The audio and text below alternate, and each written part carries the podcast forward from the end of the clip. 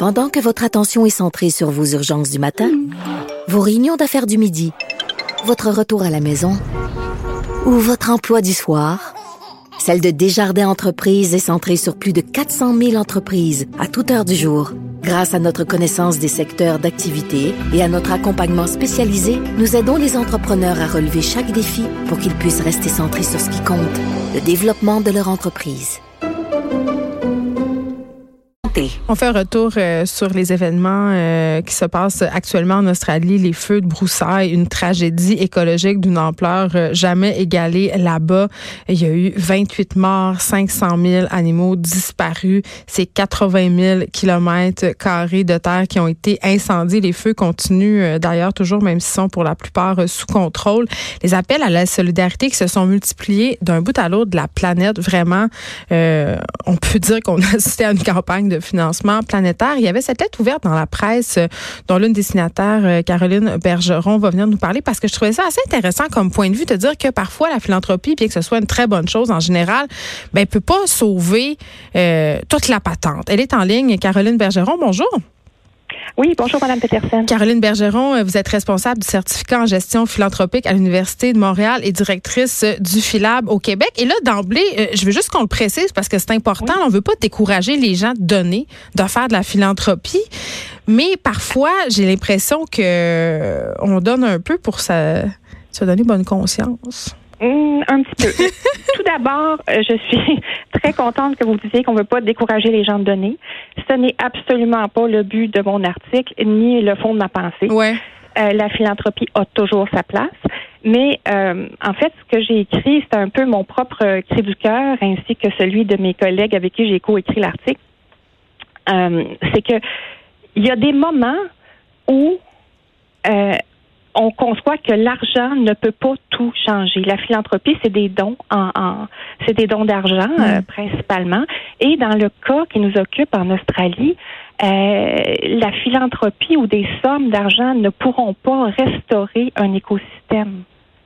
Ben oui, c'est parce que c'est cette idée que l'argent peut pas tout reconstruire. C'est ça. C'est-à-dire que on peut restaurer une cathédrale, on peut aider des gens à reconstruire leur maison, hmm. on peut euh, appuyer euh, euh, du développement, on peut faire bien des choses avec l'argent et ça a toujours sa place. Mais en fait, l'extrémité dans laquelle on est à cause des, des, des, des, problèmes climatiques que la planète vit en ce moment nous amène à des situations catastrophiques pour tout le monde. L'Australie, c'est mon Australie, c'est votre Australie. L'Amazonie, c'est la même chose. Et mhm. là, la, la solution qu'on a à notre portée de main, qui est la plus euh, immédiate, la philanthropie, malheureusement, elle, elle, elle, ne pourra pas ramener ces, ces écosystèmes. Mais oui, parce que cette idée qu'en donnant de l'argent, justement, un peu pour s'acheter bonne conscience, c'est euh, un peu l'utilisateur, le principe de l'utilisateur payeur, c'est-à-dire je détruis l'environnement par mes choix, mais de l'autre côté, je donne pour des causes quand il y a des catastrophes climatiques, mais en même temps, euh, on continue, si on veut, à faire perdurer ce système-là sans le remettre en question. Absolument. Quand on fait ça, on, on, continue là, la, la, cette grande roue-là de tourner. Et puis, euh, vous l'avez bien dit, euh, on assiste là à une, une situation de, de, de pollueur-payeur, c'est-à-dire que euh, on continue à vivre selon les standards qu'on s'est donnés, selon nos habitudes. Puis en fait, c'est comme si on avait appris depuis notre notre, je dirais pas notre tendre enfance, mais c'est comme si on avait appris comme humain que si on, on, on se dédommage, on, euh, on, apporte une compensation, on peut continuer à faire ce qu'on fait. Ben là, c'est le principe même des indulgences, Madame Bergeron. Exactement. J'osais pas. En fait, dans ma première version du texte, euh, il y en avait été question, et, et, et, c'est, euh, mais j'en fais, je l'ai enlevé pour pas être dans la sphère religieuse, mais c'est un peu ça. C'est comme si, en fait, c'est que ça relève un petit peu de la pensée magique rendue là. Ben ok, puis là vous me dites ça, puis en même temps, euh, j'ai l'impression, puis tu sais, on jase là, mais personne veut rester là assis à rien faire pendant que l'Australie brûle. Je veux dire, c'est normal d'être touché. Euh, même notre premier ministre quand même a exhorté les Canadiens à faire un don là. En effet, en fait là, cette, cette ce flux de dons là qui arrive vers l'Australie, hmm. c'est moi je vois ça comme un, un, des canaux de bonne volonté qui affluent vers l'Australie. Mais Bon, c'est que cette, le moyen par lequel ça arrive, c'est-à-dire de l'argent sonnant et trébuchant, c'est peut-être plus le meilleur moyen. Mais est-ce qu'arrive cet argent-là, parce que c'est tout le temps ça la question qu'on se pose, dans quelle mesure cet argent-là va vraiment servir à aider l'Australie? Ça, c'est une autre question. C'est bien clair que là, pour l'instant, on ne le sait pas. Je pense que les, les afflux monétaires ont surpris même les gens qui ont euh, qui ont construit ou qui ont lancé les campagnes.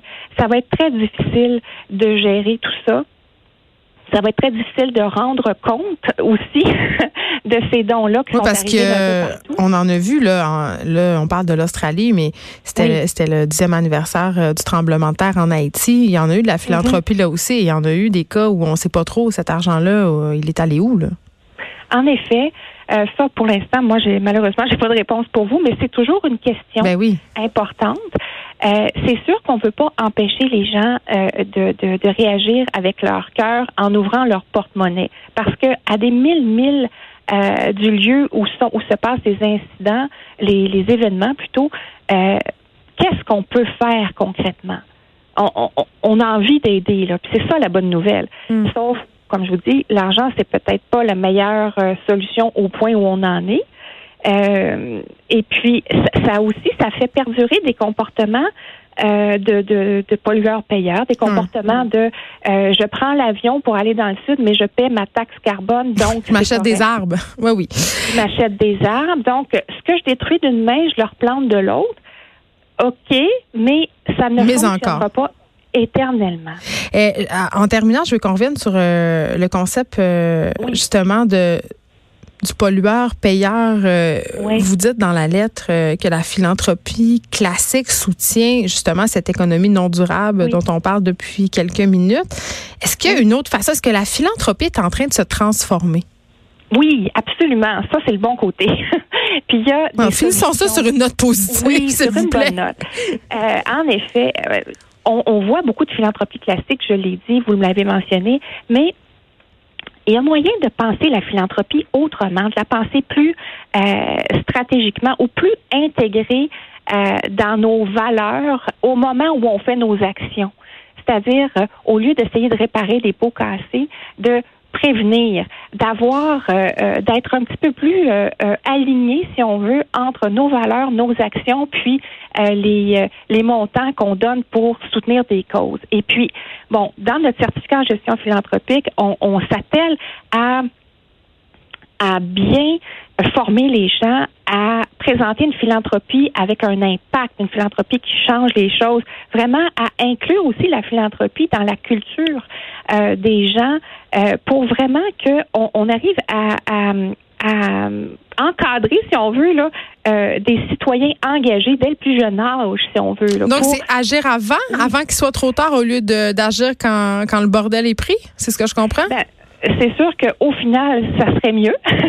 euh, mais justement, ben ça, ça, ça impose de penser euh, les causes pour lesquelles on, s'implique, de les penser à, à, la base même de nos valeurs en fonction de l'orientation politique qu'on veut donner à notre société, quelle orientation citoyenne. Donc, c'est tout un engagement collectif qu'il faut revoir.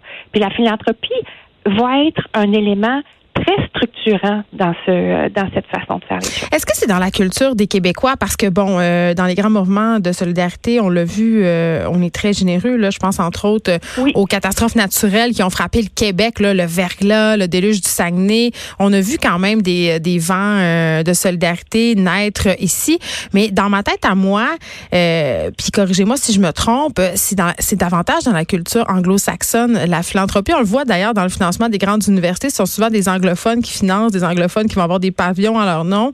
Euh, est-ce que vous, vous la constatez, cette dichotomie-là? Oui, il y en a une. Vous avez raison. Elle, elle appartient à plusieurs sphères. Elle appartient à la fois à la culture, à la, la façon de vivre en collectivité. Euh, oui, il y a une différence et les Québécois sont, ne sont pas moins généreux. C'est ça. Mais, mais ils donnent moins dans des contextes de philanthropie organisée et euh, euh, euh implantés euh, de façon traditionnelle et culturelle dans leurs racines. Ils sont moins portés à en faire un geste, un geste quotidien, un geste qui rentre dans toutes leurs actions citoyennes. Ils vont donner dans des situations d'urgence, oui, ils donnent, c'est certain, mais c'est certain aussi que si on compare les citoyens canadiens, les Québécois donnent moins en valeur monétaire, en argent que les Canadiens. Peut-être qu'on est moins riche. Ben, il y a ça, oui. on, a moins, on est moins riche. On a un système fiscal qui est différent aussi, un petit peu. Mm. Et puis, on a fait des choix de société différents aussi. C'est-à-dire que le Québec a, euh, des, des, derniers 40 euh, ans, est un Québec qui est beaucoup plus orienté vers une euh, qui, qui, prend des décisions un petit peu plus social-démocrates. Vous faites allusion à l'État-providence. Peut-être que ça explique effectivement. Oui, euh, un peu à ça, mais également à certains choix de société qu'on a fait mm. euh, suite à l'effritement de cette, euh, cet État-providence. On a chez nous des congés de maternité beaucoup plus longs. On a des, des, des, des mm. CPE. On a fait des choix de société plus sociaux. OK? Et c'est cohérent avec la culture québécoise. Donc, d'un côté, on a remis à l'État cette, cette, ce soutien-là, mais on l'a, on l'a souhaité, on l'a demandé. Donc, on a une portée euh, sociale collective, mais on le démontre pas nécessairement en incluant la philanthropie dans nos gestes quotidiens. Hmm. Mais tout change, hein? C'est fort intéressant. Vraiment, euh, vraiment un, angle dont on entend peu parler, Caroline Bergeron. Merci beaucoup, responsable du certificat en gestion philanthropique à l'Université de Montréal. On peut lire votre lettre ouverte dans la presse. Et là, je veux juste rappeler euh, l'objectif de cette discussion-là. Ce n'est pas de décourager les gens de donner, mais c'est plutôt de les faire réfléchir aux raisons pour lesquelles on donne, puis peut-être d'avoir une, peut-être une petite euh, réflexion en amont par rapport justement à la façon dont on exerce cette philanthropie-là, c'est-à-dire d'essayer un peu de, de remettre en question ce mode de vie est donné avant qu'il soit trop tard.